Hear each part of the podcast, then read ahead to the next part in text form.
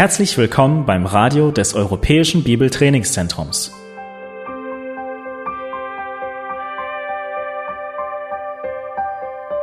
Unser Anliegen ist, dass der folgende Vortrag Sie zum Dienst für unseren Herrn Jesus Christus ermutigt.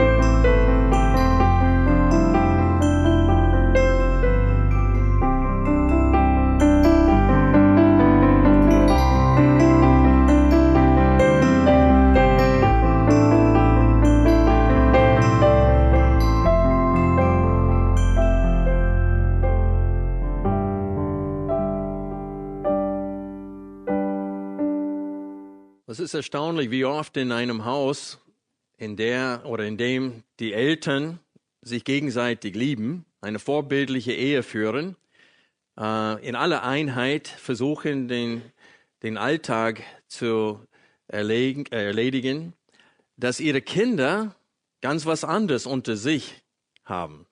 Das heißt, die Kinder folgen das Vorbild der Eltern nicht nach, die streiten unter sich, das heißt, die Einheit, die sie in dem Leben ihrer Eltern sehen und die Liebe, die sie im Leben der Eltern sehen, ahmen sie nicht nach.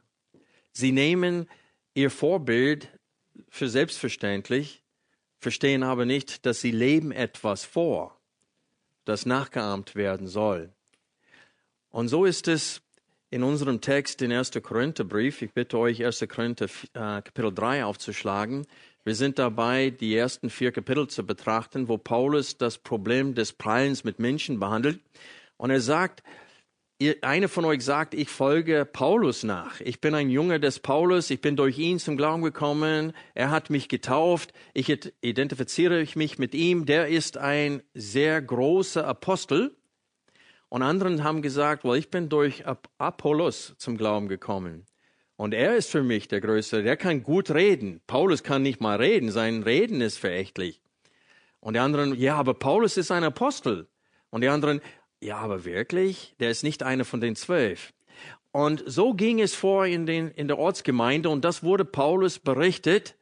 Und er bringt mehrere Argumente dagegen. Und diese Argumente alle haben etwas gemeinsam, nämlich, dass alles, was ihr habt, habt ihr empfangen. Allein aus Gottes Gnade. Und das ist der Grund, warum ihr mit Menschen nicht prallen sollt. Wir sind nur Diener. Und was ich heute besonders aus dem Text betonen möchte, ist die Einheit zwischen Paulus und Apollos. Es gab keinen Konkurrenzkampf zwischen den beiden. Die haben in aller Einheit der Gemeinde in Korinth gedient. Und dennoch, die, ihre geistlichen Kinder haben versucht dann, diese Einheit anzugreifen. Das, was ihnen vorgelebt wurde, durch Paulus und Apollos haben sie nicht angewandt. Im Gegenteil haben sie diese Einheit äh, und diese Liebe, die Paulus und Apollos zueinander hatten, sogar angegriffen, indem sie einen gegen den anderen dargestellt haben und mit Menschen geprallt haben. Und wir wollen unsere Betrachtung äh, dieses Abschnittes aus dem ersten Korintherbrief fortsetzen, ab Kapitel 3, Vers 18. We're going to read uh, 1 Corinthians 3 18 through chapter 4, verse 7. Kapitel 3, Vers 18. Niemand betrüge sich selbst. Wenn jemand unter euch meint, weise zu sein in dieser Welt, so werde er töricht, damit er weise werde. Denn die Weisheit dieser Welt ist Torheit bei Gott, denn es steht geschrieben, der die Weisen fängt in ihre List. Und wieder, der Herr kennt die Überlegungen der Weisen, dass sie nichtig sind. So rühme sich denn niemand im Blick auf Menschen. Denn alles ist euer. Es sei Paulus oder Apollos oder Käfers, es sei Welt oder Leben oder Tod, es sei Gegenwärtiges oder Zukünftiges. Alles ist euer. Ihr aber seid Christi, Christus aber ist Gottes. Dafür haltet man uns, nämlich für Diener Christi und Verwalter der Geheimnisse Gottes. Übrigens sucht man hier an den Verwaltern, dass eine treu befunden werde. Mir aber ist es das geringste, dass ich von euch oder von einem menschlichen Gerichtstag beurteilt werde. Ich beurteile mich aber auch selbst nicht, denn ich bin mir selbst nichts bewusst, aber dadurch bin ich nicht gerechtfertigt. Der mich aber beurteilt, ist der Herr. So verurteilt nichts vor der Zeit, bis der Herr kommt, der auch das Verborgene der Finsternis ans Licht bringen und die Absichten der Herzen offenbaren wird. Und dann wird jedem sein Lob werden von Gott. Dies aber, Brüder, habe ich auf mich, mich und Apollos bezogen um euretwillen, damit ihr an uns lernt, nicht über das hinaus zu denken, was geschrieben ist, damit ihr euch nicht aufbläht für den einen gegen den anderen. Denn wer gibt dir einen Vorrang? Was aber hast du, das du nicht empfangen hast? Wenn du es aber auch empfangen hast, was rühmst du dich, als hättest du es nicht empfangen? Soweit die Textlesung für heute. Ich möchte kurz wiederholen, was wir bis jetzt gesehen haben in, in, diesem Abschnitt. In Kapitel 1, die Verse 10 bis 12, hat Paulus das Problem angesprochen, nämlich das, was ich vorhin gesagt habe, dass manche Apollos gegen Paulus gestellt hatten in der Gemeinde. Und sie haben Parteiungen in der Gemeinde verursacht. Und Paulus versucht, ab Kapitel 1, Vers 13, das äh, Argumente dagegen zu bringen. Er will äh, dieses diesem Prallen mit Menschen ein Ende machen. Und so in Kapitel 1 ab Vers 13 bis Vers 31 haben wir das erste Argument dagegen gesehen. Nämlich, da unsere Bekehrung zu Jesus allein durch Gottes Macht geschehen ist, durch seine Auserwählung und Berufung, soll Gott allein die Ehre und den Ruhm für unsere Errettung bekommen. Das ist besonders in Kapitel 1 ab Vers 28. Wir lesen, und das Unedle der Welt und das Verachtete hat Gott auserwählt, das was nicht ist, damit das, was ist, zunichte machte. Dass sich vor Gott kein Fleisch was rühme. Aus ihm, das heißt aus Gott, aber kommt es, dass ihr in Christus Jesus seid. Das heißt, eure Bekehrung, eure Wiedergeburt, alles hat Gott verursacht.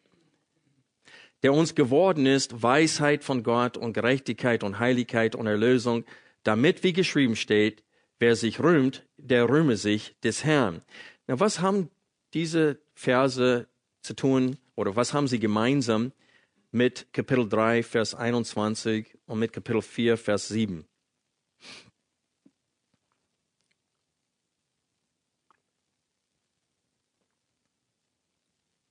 Das Rühmen. Seht ihr das? In Kapitel 1, Vers 29, äh, dass sich vor Gott kein Fleisch rühme, Kapitel 1, Vers 31, wer sich rühmt, der rühme sich des Herrn. Und dann Kapitel 3, Vers 21, so rühme sich denn niemand im Blick auf Menschen. Und dann Kapitel 4, Vers 7, wenn du es aber auch empfangen hast, was rühmst du dich, als hättest du es nicht empfangen? Und so wir sehen hier, dass das Hauptargument von Paulus, das er komplett durchzieht, ist, ihr habt alles empfangen vom Herrn. Ihr war, das Evangelium, das Wort vom Kreuz war euch eine Torheit oder ein Ärgernis, und ihr hattet niemals von euch aus an diese frohe Botschaft geglaubt. Und er sagte, das war Gottes Werk. Warum rühmst du dann Menschen? Warum preist du mit Menschen? Und so Paulus äh, argumentiert in Kapitel 1, Gott hat ganz souverän die Rettung seiner Auserwählten durchgeführt unter euch und ich und Apollos waren nur Werkzeuge. Und das ist, was dann später argumentiert wird, ab Kapitel 2, Vers 1. In Kapitel 2, 1 bis 16 argumentiert Paulus folgendermaßen, nämlich, eure Bekehrung wurde nicht durch kluge Worte bewirkt. Paulus sagt, es war nicht meine Zunge. Ich war nicht der größte Philosoph, der unter euch aufgetreten ist und euch überführt hatte mit meiner goldenen Zunge. Er sagt im Gegenteil, ich kam zu euch in Schwachheit und ich mit Zittern und ich habe mich dafür entschieden, nichts anderes unter euch zu wissen, als nur Jesus und ihn als gekreuzigt. Was übrigens für die Juden ein Ärgernis ist und für die Heiden eine Torheit. Aber ich wusste, Gott würde seine Auserwählten rufen mit einem wirksamen Ruf. Und ich habe mich dafür entschieden, Gott zu vertrauen und seine Kraft. Und so in Kapitel 2, die ersten 16 Versen, betont Paulus, dass Gott allein durch das Wirken des Heiligen Geistes die Bekehrung von ihnen bewirkt hat. So wiederum betont er die Souveränität Gottes in der Rettung als Grund gegen das Prallen mit Menschen. Und dann in den ersten fünf Versen, Kapitel 3, das heißt Kapitel 3, 1 bis 5, wir sehen einen Kontrast zwischen äh, dem, was dort gesagt wird und was Paulus sagt in Kapitel 2, Vers 6. In der Schlachtübersetzung haben wir gesehen, da steht anstatt vollkommenen in Kapitel 2, Vers 6, sondern gereiften. Paulus sagt, wir reden aber Weisheit unter den Gereiften. Das heißt Menschen, die reif sind, gewachsen sind im Herrn. Aber dann in Kapitel 3 sagte, aber ich könnte nicht zu euch reden als zu Gereiften sondern als zu Fleischlichen, als zu Unmündigen, als zu Kinder in Christus. Und so Paulus äh, konfrontiert sie nochmal in Kapitel 3, 1 bis 5 mit dem Problem. Und dann setzt er fort äh, sein Argument dagegen in Kapitel 3, Vers 6. Und in Kapitel 3, 6 bis Vers 17, das ist der Text, den wir letzten Sonntag betrachtet haben, verwendet Paulus zwei Sinnbilder. Einmal äh, äh, den Ackerbau und einmal äh, den Bau eines Tempels. Und er sagt uns, und das war die Hauptanwendung für uns, seht zu, wie jeder von euch darauf baut. Es gibt nur ein Fundament, ein Grund, das ist Jesus Christus. Und aus diesem einen Grund müssen wir alle als gute Verwalter der Geistesgaben, die Gott uns gegeben hat, müssen wir alle auf diesem einen Fundament bauen. Und wir sollen zusehen, wie wir bauen. Denn wer beurteilt, das Werk eines jeden. Gott.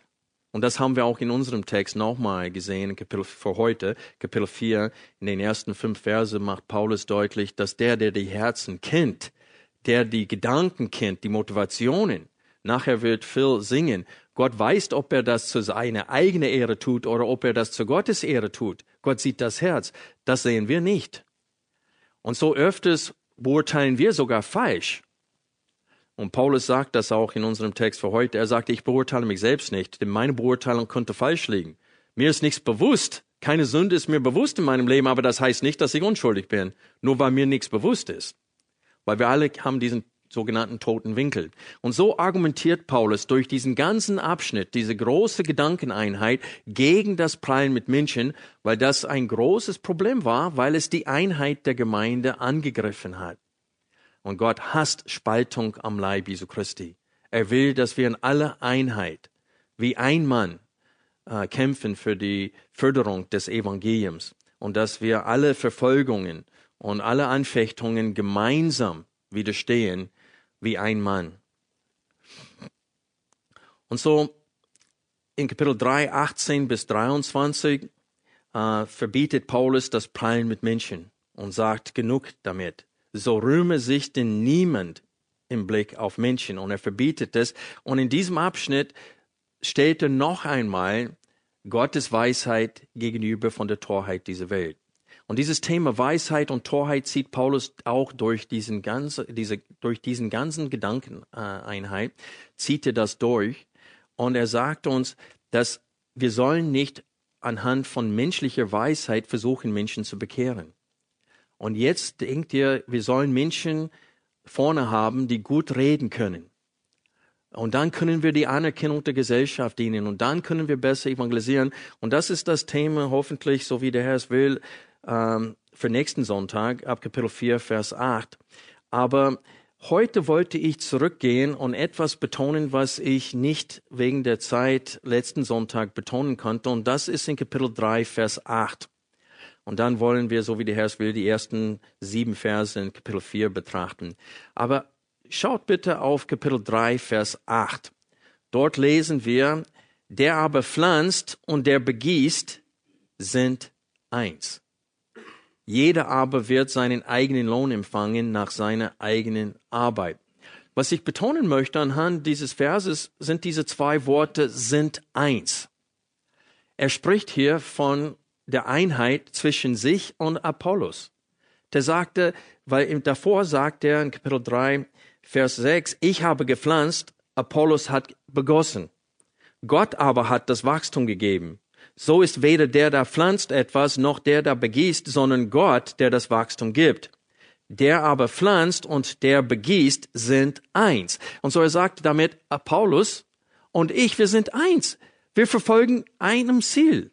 Das heißt, wir haben nicht unterschiedliche Ziele. Wir haben nicht unterschiedliche Absichten unter euch. Wir haben ein Ziel, dass ihr zum Glauben kommt und dass ihr in diesem Glauben gefördert werden, bis wir alle hinwachsen bis in das Haupt Jesu Christi, bis ihr verwandelt werdet in das Bild Jesu Christi, bis ihr alle reif seid und stabil seid in eurem Glauben. Er sagte, das ist unser Ziel.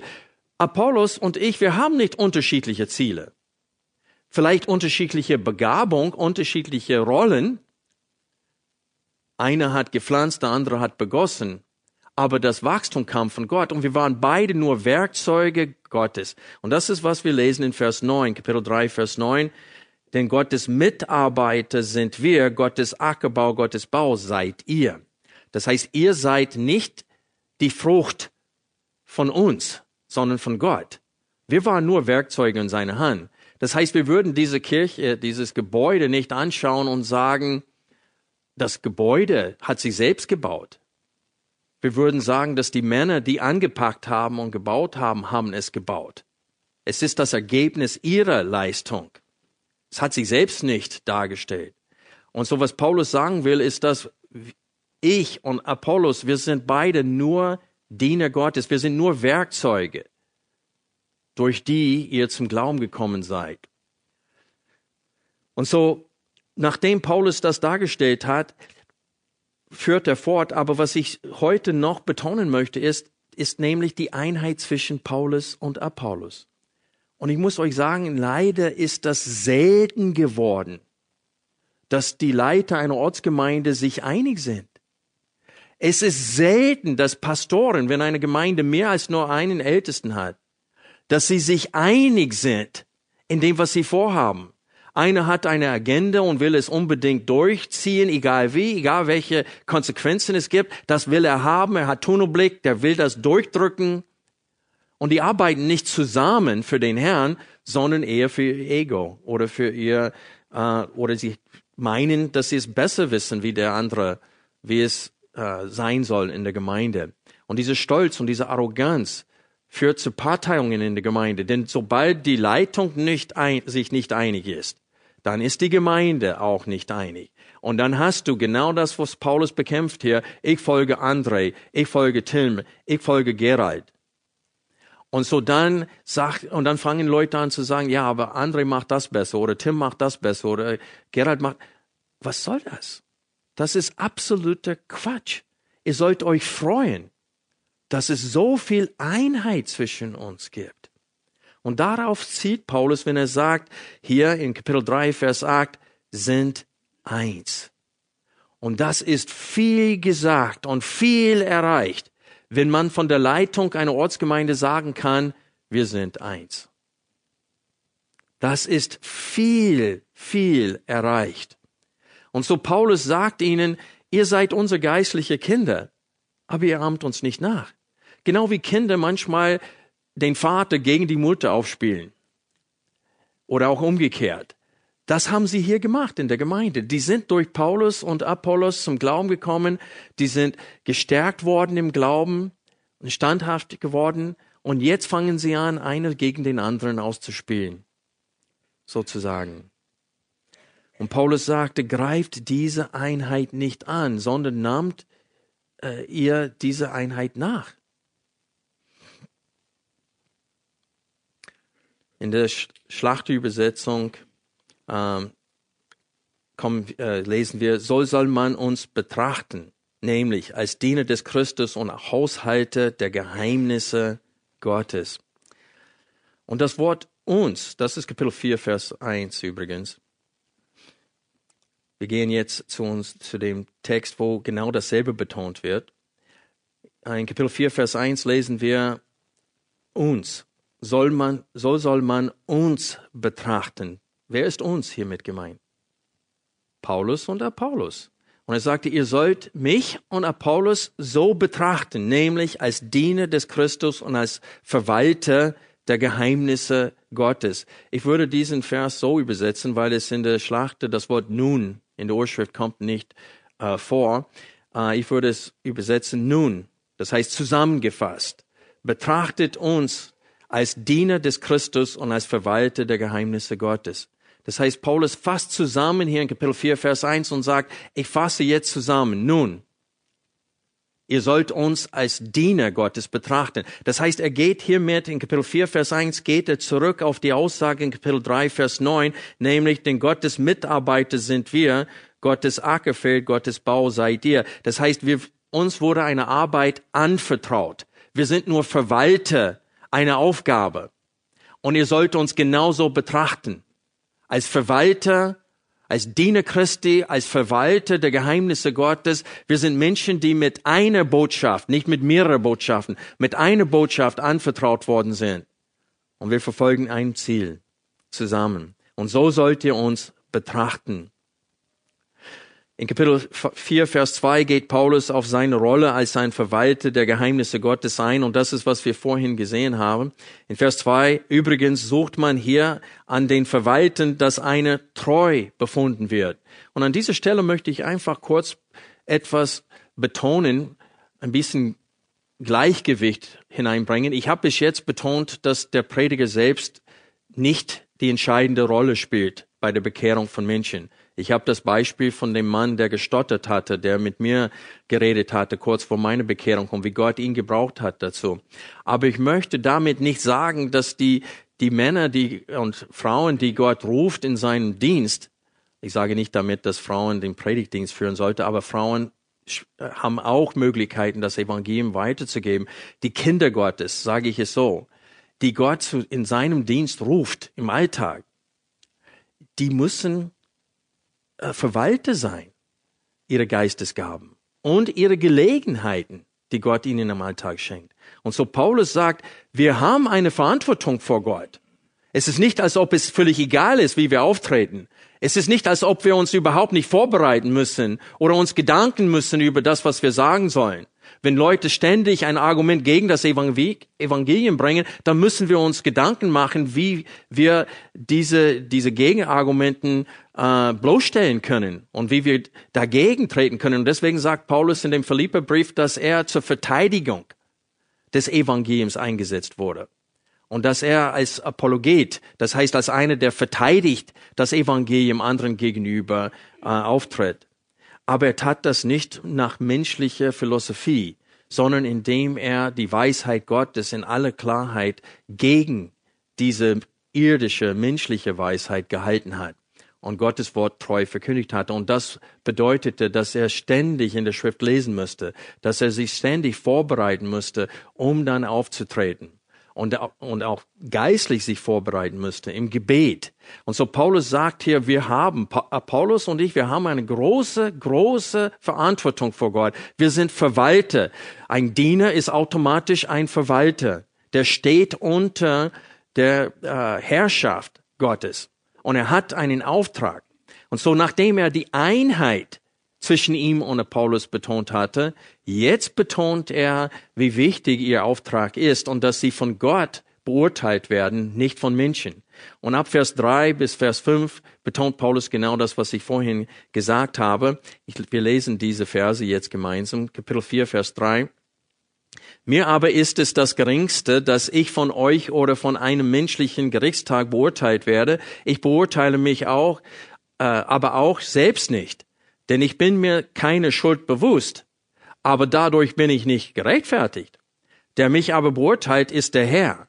So verurteilt nichts vor der Zeit, bis der Herr kommt, der auch das Verborgene der Finsternis ans Licht bringen und die Absichten der Herzen offenbaren wird.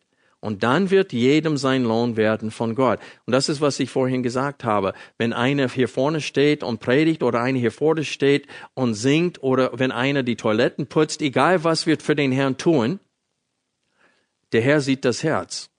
Und ob wir es ihm zur Ehre tun und aus Liebe für Christus tun oder ob wir das tun nur, als, weil wir dazu gezwungen sind oder sonst was. Und deswegen, wenn man die Qualifikationen von Ältesten sieht, zum Beispiel in 1. Petrus Kapitel 5, der sagte, sie sollen nicht was? Geldliebend sein. Und nicht aus Zwang sollen sie dienen. Sie sollen nicht mal das Richtige aus Zwang tun, sondern aus freien Stücken sollen sie es tun. Sonst haben sie keine Belohnung. Und so Gott schaut nicht nur auf die Worte, die wir verwenden, nicht nur auf die Leistungen, die wir bringen, sondern auch vielmehr auf die Herzenseinstellung, die wir haben. Und das sagt Paulus uns hier in diesem Text. Wir kommen jetzt zu Vers 6 und ich möchte äh, diesen Vers mit euch genauer betrachten, weil die Verse 6 und 7 hier in Kapitel 4 ist die Stelle, wo Paulus alles zusammenfasst, was er bis jetzt argumentiert hat und bringt es auf den Punkt. Und gleichzeitig leitet er über äh, zu einer Ermahnung äh, gegen die Anwendung der weltlichen Weisheit. Und diese Ermahnung müssen wir, so wie der Herr es will, nächsten Sonntag betrachten. Aber die Zusammenfassung haben wir in Vers 6 hier, wo es steht, ich lese aus der Schlachter, das aber, meine Brüder, habe ich auf mich und Apollos bezogen um euretwillen, damit ihr an uns lernt, in eurem Denken nicht über das hinauszugehen, was geschrieben steht, damit ihr euch nicht für den einen auf Kosten des anderen aufbläht. Also was Paulus hier betonen will, ist die demütige Zusammenarbeit zwischen ihm und Apollos und dass das als Vorbild dienen sollte gegen einen, einen Konkurrenzkampf in der Gemeinde. Und so hier bringt Paulus alles auf den Punkt, was er bis jetzt gesagt hat. Das, die zwei Worte um euretwillen, was bedeuten sie hier in Vers 6? Es geht darum, dass Paulus sagt, um euch zu helfen habe ich das getan. Ich habe Paulus, ich habe mich selbst und ab Paulus dargestellt, eine pflanzt, der andere begießt. Ich habe diese Illustrationen in Bezug auf uns angewandt. Und Paulus sagt, um euretwillen. Was ist damit gemeint? Er meint schlicht und einfach, um euch zu helfen, richtig zu denken. Um euch zu helfen, richtig zu denken oder um euch zu zeigen, wie es sein soll unter euch. Und dann lesen wir, nicht über das hinauszugehen, was geschrieben steht. Und was wollen, äh, was wollte Paulus anhand des Vorbilds von sich selbst und von Paulus ihnen beibringen? Wie wollte er ihnen helfen damit? Well, wir lesen hier, nicht über das hinauszugehen, was geschrieben steht. Die sollen wirklich sich beschränken auf das Wort Gottes. Die sollen lernen, dass allein das, was geschrieben steht, maßgebend für sie sein soll und nicht die menschliche Weisheit. Und ich möchte das nochmal stark betonen, dass die größte Gefahr für die Reinheit des Evangeliums in der jetzigen Zeit ist Menschenfurcht. Und das ist eine menschliche Philosophie. Wenn wir, weil das Ziel ist es in, an vielen Ecken und in vielen Ortsgemeinden, dass die Gemeinde so groß wird wie möglich. Und die fragen sich nicht, was gefällt Gott, sondern was müssen wir tun, dass diese Gemeinde groß wird. Und so ihr Denken ist grundsätzlich schon falsch mit der Fragestellung. Und dann sagen sie, okay, laut menschlicher Weisheit, laut Marketingmethoden müssen wir das, das, das und das tun. Diese sogenannte Path of First Impressions, wie ich vorhin gesagt habe, der Rasen muss picobello sein, alles muss perfekt sein, damit, damit möglichst diese Path of, of First Impressions, diesen, diesen Pfad der ersten Eindrücke, wirksam werden. Und das ist nur menschliche Weisheit. Die sagen, es dürf, darf nicht sehr viele äh, geistig behinderte Menschen unterwegs in der Gemeinde. Sonst kommen die Leute, begegnen sie und denken, uh, das, was ist da los für eine Gemeinde? Und dann gehen sie weg und die machen, die, die geben ein falsches Bild von uns ab. Also wir müssen sorgen dafür, dass es nicht zu viele solche Menschen gibt. Und das ist, ich muss ehrlich sagen, als Markus in der Gemeinde war, der schon gestorben ist, manchmal hatte ich dieses Bedenken, weil sein Auftreten war sehr auffällig und teilweise sehr unangenehm. Der hat selber gesagt, der ist jetzt beim Herrn und würde auch darüber lachen, der hat gesagt, ja, mir wurde gesagt, dass ich Regenschirmvertreter sein könnte. Und das ist, weil er so gespuckt hatte, wenn er mit dich gesprochen hatte. Und man musste einen Regenschirm haben, um sich zu schützen für, für, für seinen Speichel. Aber nachhinein hat der Herr mir geholfen, richtig zu denken bezüglich dieses Menschen und ihn als, als genau das, was Paulus in 1. Korinther 1 gesagt hat. Gott hat nicht viele Edle diese Welt auserwählt zur Rettung, sondern genau solche hat er auserwählt zur Rettung. Und die dürfen wir nicht verachten. Und das ist die Gegenüberstellung zwischen Gottes Weisheit und der Weisheit dieser Welt. Und deswegen ist das so wichtig für uns zu Herzen zu nehmen, was Paulus hier sagt. Ich, ich habe das auf mich und auf Apollos bezogen, um euch zu helfen, richtig zu denken. Die Schrift und die Schrift allein soll euch helfen, eine biblische Philosophie des Dienstes in der heutigen Zeit festzustellen. Und es geht nicht darum, um Menschen zu gefallen. Da bist du schon auf dem Holzweg, wenn das dein Ziel ist. Ich möchte euch bitten, mit mir Jesaja Kapitel 10 kurz aufzuschlagen. Phil, we're, we're going to compare Isaiah chapter 10, verses 5 through 15, with 1 Corinthians 4, verse 7, um, where he's talking about the axe should not boast against the one who's working with it. And I want to compare that with 1 Corinthians 4, verse 7. Unsere Freunde sitzen da und verstehen nur Bahnhof. Ich will Ihnen nichts unterstellen. Vielleicht verstehen Sie mehr, als ich denke. Kriege ich nachher Ärger. Kapitel 10, wir lesen ab Vers 5, aber ich steuere auf Vers 15 in diesem Abschnitt. Hier ist ein Weherruf über den König von Assur, den Gott benutzt hatte, um Israel zu züchtigen. Vers 5. Wehe Assur, Rute meines Zorns und der Stock meines Zorns, in ihrer Hand ist er. Gegen eine gottlose Nation sinde ich ihn, und gegen das Volk meines Grimmes entbiete ich ihn, Raub zu rauben und Beute zu erbeuten und zu zertreten zu lassen wie Straßenkot. Er aber meint es nicht so. Und sein Herz denkt nicht so, sondern zu verheeren hat er im Sinn und nicht wenige Nationen auszurotzen aus, auszurotten. Denn er sagt, sind meine Obersten nicht allesamt Könige? Ist Kalne nicht wie Karkemisch? Hamad nicht wie Arpad? Samaria nicht wie Damaskus? Wie meine Hand die Königreiche der Götzen erreicht hat, und ihre geschnitzten Bilder waren mehr als die von Jerusalem und von Samaria, werde ich nicht, wie ich Samaria und seinen Götzen getan habe, ebenso Jerusalem und seinen Götzenbildern tun? Ich halte kurz hier an. Gott hat das Nordreich in seine Hand gegeben. Aber jetzt will er das Südreich auch noch nehmen. Und Gott hat ihm das noch nicht in der Hand gegeben. Und er sagte, mit derselben Leichtigkeit, mit der ich Samaria besiegt habe, das war die Hauptstadt von dem Nordreich, werde ich auch Jerusalem besiegen. Und wer die Geschichte kennt, das ist ihm nicht gelungen. Gott ist ihm entgegengetreten und hat es nicht zugelassen, sondern Nebukadnezar viele Jahre später, mehr als 100 Jahre später, hat dann Jerusalem besiegt, aber nicht der König von Assur. Und wir lesen weiter ab Vers 12. Aber es wird geschehen, wenn der Herr sein ganzes Werk am Berg Zion und an Jerusalem vollendet hat, wird er die Frucht des überheblichen Herzens des Königs von Assur heimsuchen und den hochmütigen Stolz seiner Augen. Denn er hat gesagt, durch die Kraft meiner Hand habe ich es getan und durch meine Weisheit, denn ich bin verständig und ich beseitige die Grenzen der Völker und plündere ihre Schätze und stoße die Bewohner hinab wie ein Starker. Meine Hand hat den Reichtum der Völker erreicht, wie ein Nest. Und wie man verlassene Eier zusammenrafft, so habe ich die ganze Erde zusammengerafft. Da war keiner, der mit dem Flügel schlug oder den Schnabel aufriss und piepste.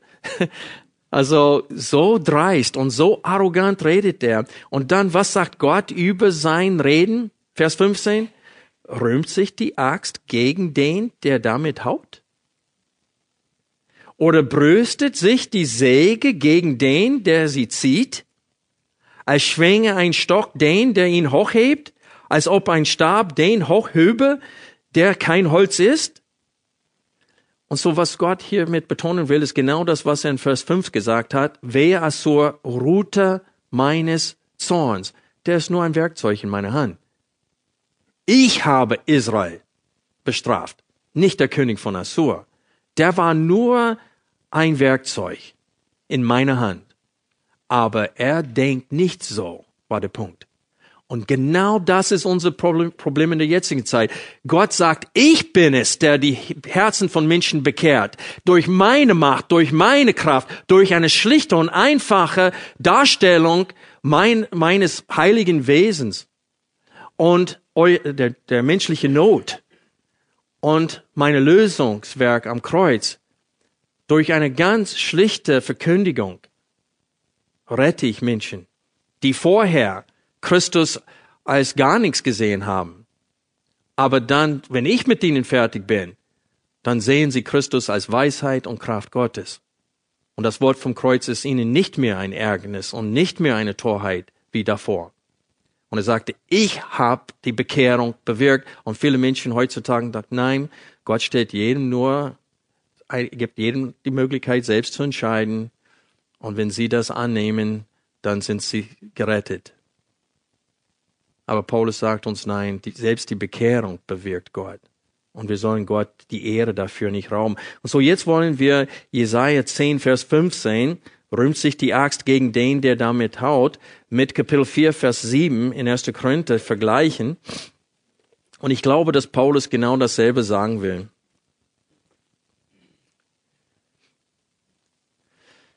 Kapitel 4, Vers 7, denn wer gibt dir einen Vorrang? Was aber hast du, das du nicht empfangen hast? Wenn du es aber auch empfangen hast, was rühmst du dich, als hättest du es nicht empfangen? Seht ihr die Verbindung? Wenn Gott deine Bekehrung bewirkt hat und nicht Apollos oder Paulus, warum rühmst du Menschen? Warum gibst du Paulus die Ehre für das Wirken Gottes in deinem Leben, wenn es Gott war und nicht Paulus? Wenn Paulus nur eine Axt oder eine Rute war in der Hand Gottes, bei deiner Rettung, warum rühmst du denn jetzt Paulus? Das ist genau das, was Paulus hier sagen will.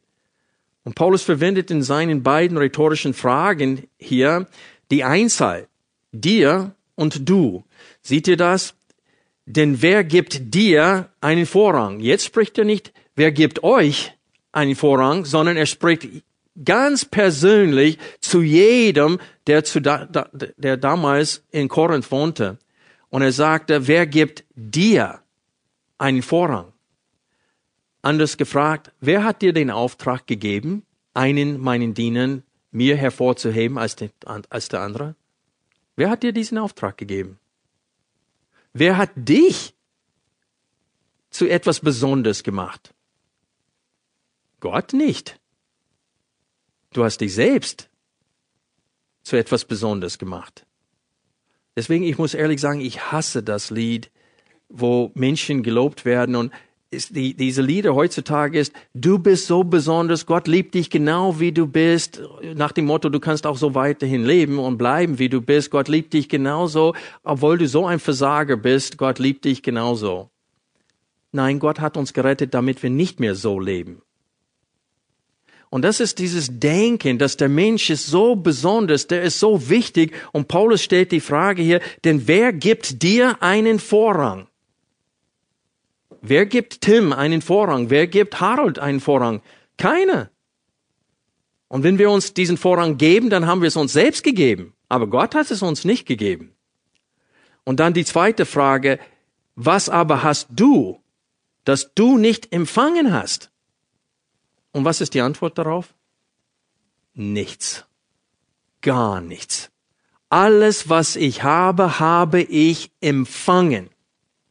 Und deswegen, äh, wenn wir äh, zurück zu Kapitel 2, Vers 11 scha schauen,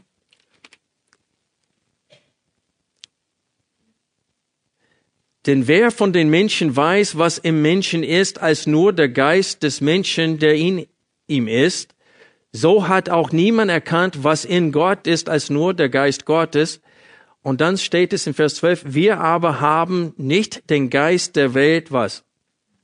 Empfangen, sondern den Geist Gottes. Es ist ein Geschenk, den Heiligen Geist zu empfangen und damit auch den Sinn Christi zu geschenkt zu empfangen.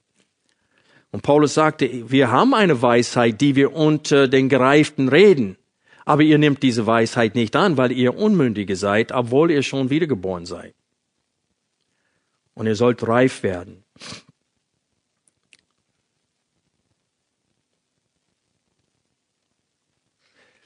Wenn wir 1. Korinther 4, Vers 6 uns noch einmal anschauen, lesen wir, warum die Schrift allein für uns maßgebend sein soll. Ich beantworte hiermit die Frage, warum soll allein die Schrift für uns maßgebend sein? Und es steht hier, damit ihr euch nicht für den einen auf Kosten des anderen aufbläht. Das ist, warum wir uns beschränken sollten auf das, was geschrieben steht. Und nicht menschliche Philosophien anwenden in die Gemeinde, weil die menschlichen Philosophien richten immer Schaden an.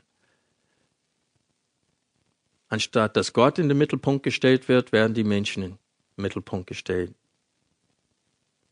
Also letztendlich will Paulus hier sagen, dass sie die Einheit, die zwischen Paulus und Apollos vorhanden ist, nicht angreifen sollen, indem sie den einen Verkündiger gegen den anderen darstellen. Paulus und Apollos haben ein Ziel, sie sind eins. Sie sind beide Diener Jesu Christi. Sie sind beide Verwalter der Geheimnisse Gottes und die Gemeinde hat über sie geredet, als ob sie nichts, nicht eins wären. Und was ich vorhin gesagt habe, möchte ich als Anwendung heute geben. Ich hoffe, dass hier in dieser Gemeinde es wird nicht gesagt, ich folge Tilm oder ich folge André oder ich folge Gerald.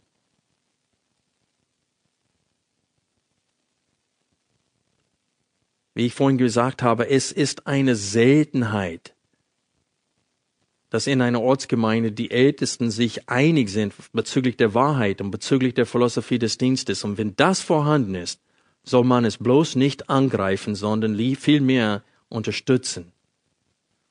Und man tut das, indem man Gott dankt, für das wir alle drei haben. Seht ihr das in Kapitel 3 hier? Vers 22. Es sei Paulus oder Apollos oder Käfers. Davor steht es, denn alles ist euer.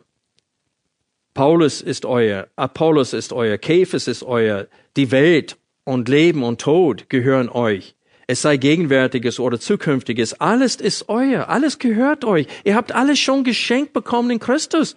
Warum spielt ihr den einen gegen den anderen auf, anstatt dich zu freuen, dass der eine hat diese Stärken und der andere diese Stärken und das zusammen, dass sie wirksam zusammenwirken?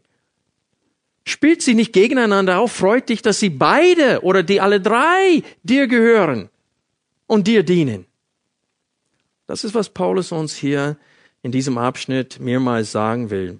Und die zweite wichtige Anwendung ist, dass wir alle Diener Jesu Christi sind und Verwalter der Gnadengaben sind, die uns anvertraut wurden. Denn Petrus schrieb in 1. Petrus Kapitel 4, Vers 10, wie jeder eine Gnadengabe empfangen hat, so dient damit einander als gute Verwalter der verschiedenartigen Gnade Gottes.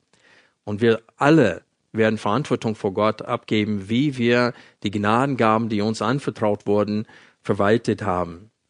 Wir alle sollen zum Herzen nehmen, dass unsere Be Beurteilung, unsere Arbeit falsch sein kann. Nur weil ich meine, ich genug tue, heißt es nicht, dass Gott es meint, dass du genug tust. Äh, für seinen Namen. Es kann sein, dass manchen von uns eine gewisse Leistung bringen, aber es kann sein, dass Gott mit dieser Leistung nicht zufrieden ist. Und deswegen möchte ich die Predigt heute schließen mit dem Gebet von David aus Psalm 139, die letzten zwei Verse. David schrieb Psalm 139, die letzten zwei Verse. I'm closing the sermon today with uh, Psalm 139, the last two verses, David's prayer for God to search him and know him.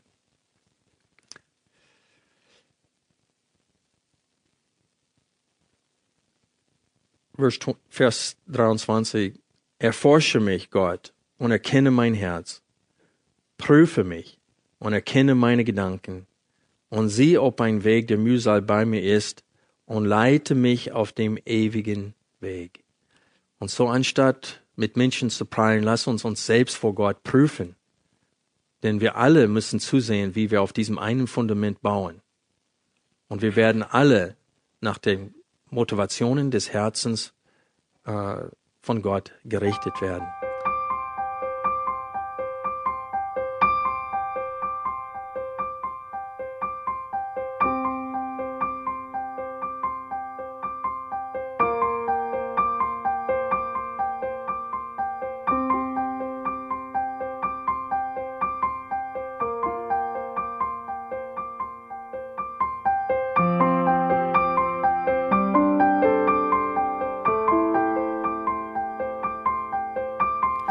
Alle Vorträge unseres Programms, Bücher, DVDs und vieles mehr können Sie bei uns unter www.shop.ebtc.org erhalten.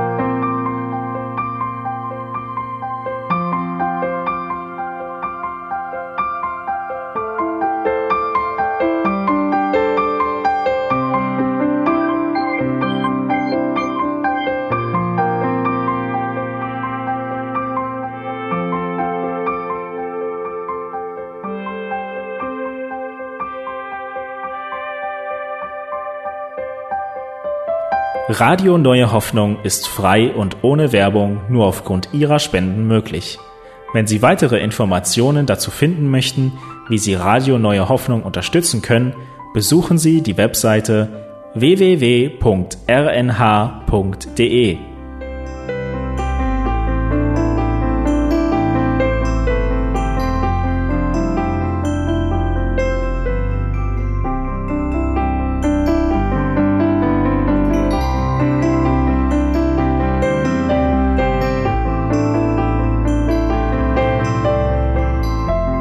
Die Sendezeiten des EBTCs sind Montag, Mittwoch, Freitag und Samstag jeweils von 10 bis 11 Uhr.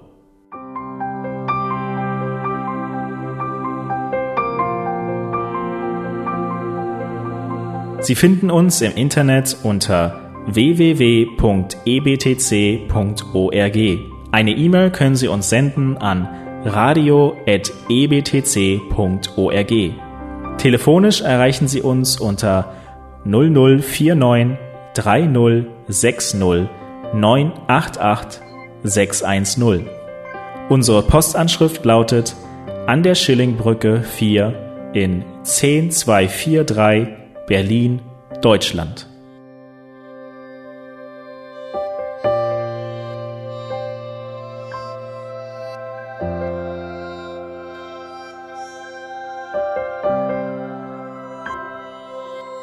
Auf Wiederhören und bis zum nächsten Mal beim EBTC Radio.